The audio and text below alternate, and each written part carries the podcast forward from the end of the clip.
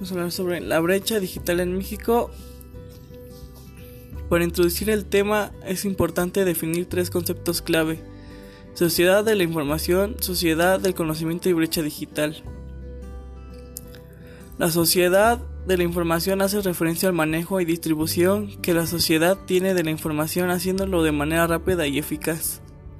Con el apoyo de las tecnologías de información y comunicación mejor, conocidas por sus siglas TLC, en esta sociedad intervienen dos elementos fundamentales, digitalización y las telecomunicaciones. En cuanto a la sociedad del conocimiento, se favorece la autonomía social, englobando de una integración y participación de las TLC como factor de un nuevo, un cambio social concibiendo el conocimiento como principal fuente de productividad y crecimiento.